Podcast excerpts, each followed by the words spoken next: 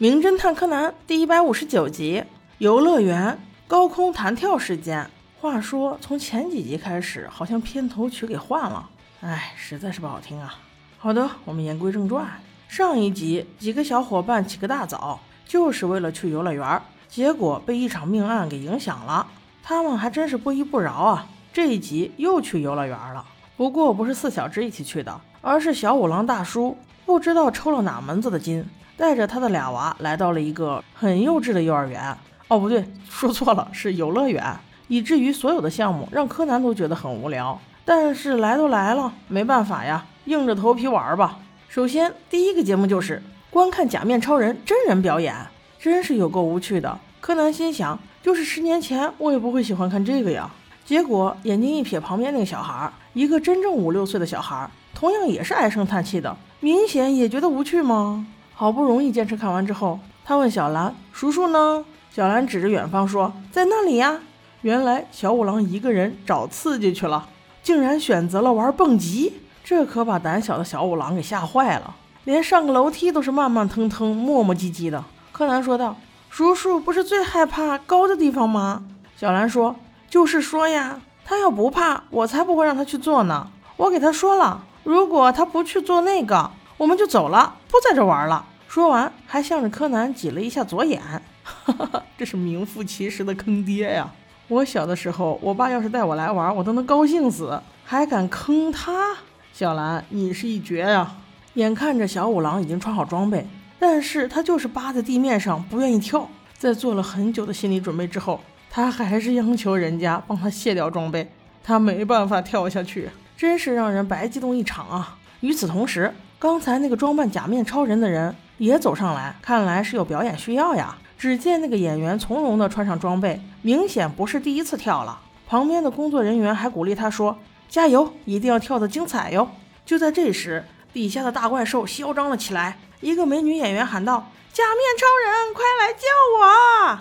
只见远处站在过山车头的假面超人缓缓地飞驰而来，这一幕还是相当精彩的。当车头经过蹦极跳台时，车头上的假面超人瞬间隐身。而跳台上的假面超人就直接蹦了出来，以观众台上的视角，就好像是假面超人从过山车上蹦到台子上一样。接下来，假面超人就以蹦极的形式出现在观众的看台前，这个设计还是不错的，引来台下小朋友们的无数欢呼。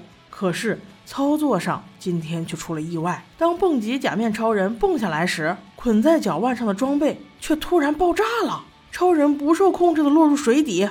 大家都看到了这么惊险的一幕，工作人员立刻向总部报告，演员发生意外，掉入河里去了，请求支援。总部立刻派人前来救援，但是已经过了二十分钟了，河里还没有反应。柯南在纠结这是怎么回事呢？乱看间却发现了疑点，捆住假面超人的装备明显是爆破损伤，并不是拉断的，也就是说这是人为的。正在这时，演员被打捞了上来，可是已经为时已晚。他已经被淹死了。柯南把自己的发现给小五郎一说，小五郎迅速叫了木木警官来，并说这应该是一起谋杀案件。警方通过初步调查得到以下结论：死者名叫佑太，是这个戏团的创办人之一，死亡原因是掉入河中溺亡的，死亡时间暂未推定。木木警官闻言，询问了帮他绑设备的工作人员，那人说：“我肯定绑好了呀，如果没有绑好，我肯定不会叫他跳下去。”木木警官又依次询问了其他演员，其中一个演员问道：“警察先生，您问这么多，难道幼太不是死于意外吗？”木木警官还在周旋，小五郎却下结论道：“这确实不是意外，这肯定是一起谋杀，而且凶手就在你们五个人之中。”听到这话，剧团的几个人开始互相抨击，七嘴八舌的说道：“哎，对了，你是借了他的钱没有还吧？哦，对了，是不是他一直纠缠你，想跟你交往啊？哦，对了。”你是不是经常被他当小弟使唤，心里很不爽啊？像这样的话，大家说了很多。小五郎不加思索的就推理说，凶手肯定就是你。巴拉巴拉的说了一大通，全是无稽之谈。柯南实在是看不下去了，于是自己出去找线索了。正好在外面碰见了那个觉得表演很无趣的小男孩，搭讪后问出那个小男孩名叫有宽，而且在他嘴里还得到了一个关键信息。那小男孩说。他第一眼就认出今天的假面超人就不是犹太哥哥，那声音和那招牌动作就是不一样。这一点给了柯南根本上的提示。柯南又找到了一位观众，从他那里得到了刚才假面超人蹦极的完整视频文件。从视频中可以清晰的看出，假面超人自己给自己的脚脖里塞了什么东西，而且跳下的时候，一只手展开，而另一只手是握拳式，这很明显了，貌似是自杀，自己安装的炸药啊！毛利小五郎一看，立刻就说：“哎，对，自杀，自杀，就是自杀。”柯南实在忍无可忍，一针让他睡了。于是这时展开了真正的推理。我刚才是跟你们开玩笑的，幼太先生他肯定不是自杀，而是谋杀。凶手先把落单的幼太先生迷晕，给他穿上相应的假面超人的服饰，戴上面具之后，把他扔到河里，以至于让他溺死。然后自己再穿上同样的服装，假扮假面超人，从高空跳下的时候，事先在河底准备好小小的氧气瓶，戴上之后游到一个隐秘处，爬上岸后赶紧换了衣服就可以了呀。而有这个时间作案的，只有管爆破的那位先生了。此时，这位叫大布社的先生非常惊讶，他吼道：“我当时在后台正在准备爆破呀！你到底有什么证据？”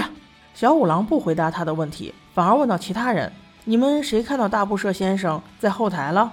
大家都表示：“哦，说来也是啊，今天一天也没见着他。”同时，柯南也请出了他的新朋友有宽小弟弟。有宽把他自己的想法又说了一遍。他从一开始就确定，今天演假面超人的演员肯定换了。此时，小五郎接过话来：“你要证据是吧？如果是你爆破的，那么那么强烈的火药，你的脚脖子处一定会被灼烧。你敢不敢让大家检查一下呀？”正当高木警官想去检查的时候，大布社先生却躲避了，心里有鬼吗？此时，小兰不忍心让有宽小朋友再继续听下去，带着他去买冰激凌了。而大布社也终于交代了问题，这一切确实是他做的，他就是简单的嫉妒。为什么一直让幼太表演，不让他表演？他的动作、演技也是非常好的呀。只是他不知道的是，不让他演不是因为他技术不好，而是因为他心态不好。随后，警官自然就把他带走喽。本集完。你们说会不会以后所有的游乐场都拒绝柯南去呀？他去哪儿？哪儿就有命啊！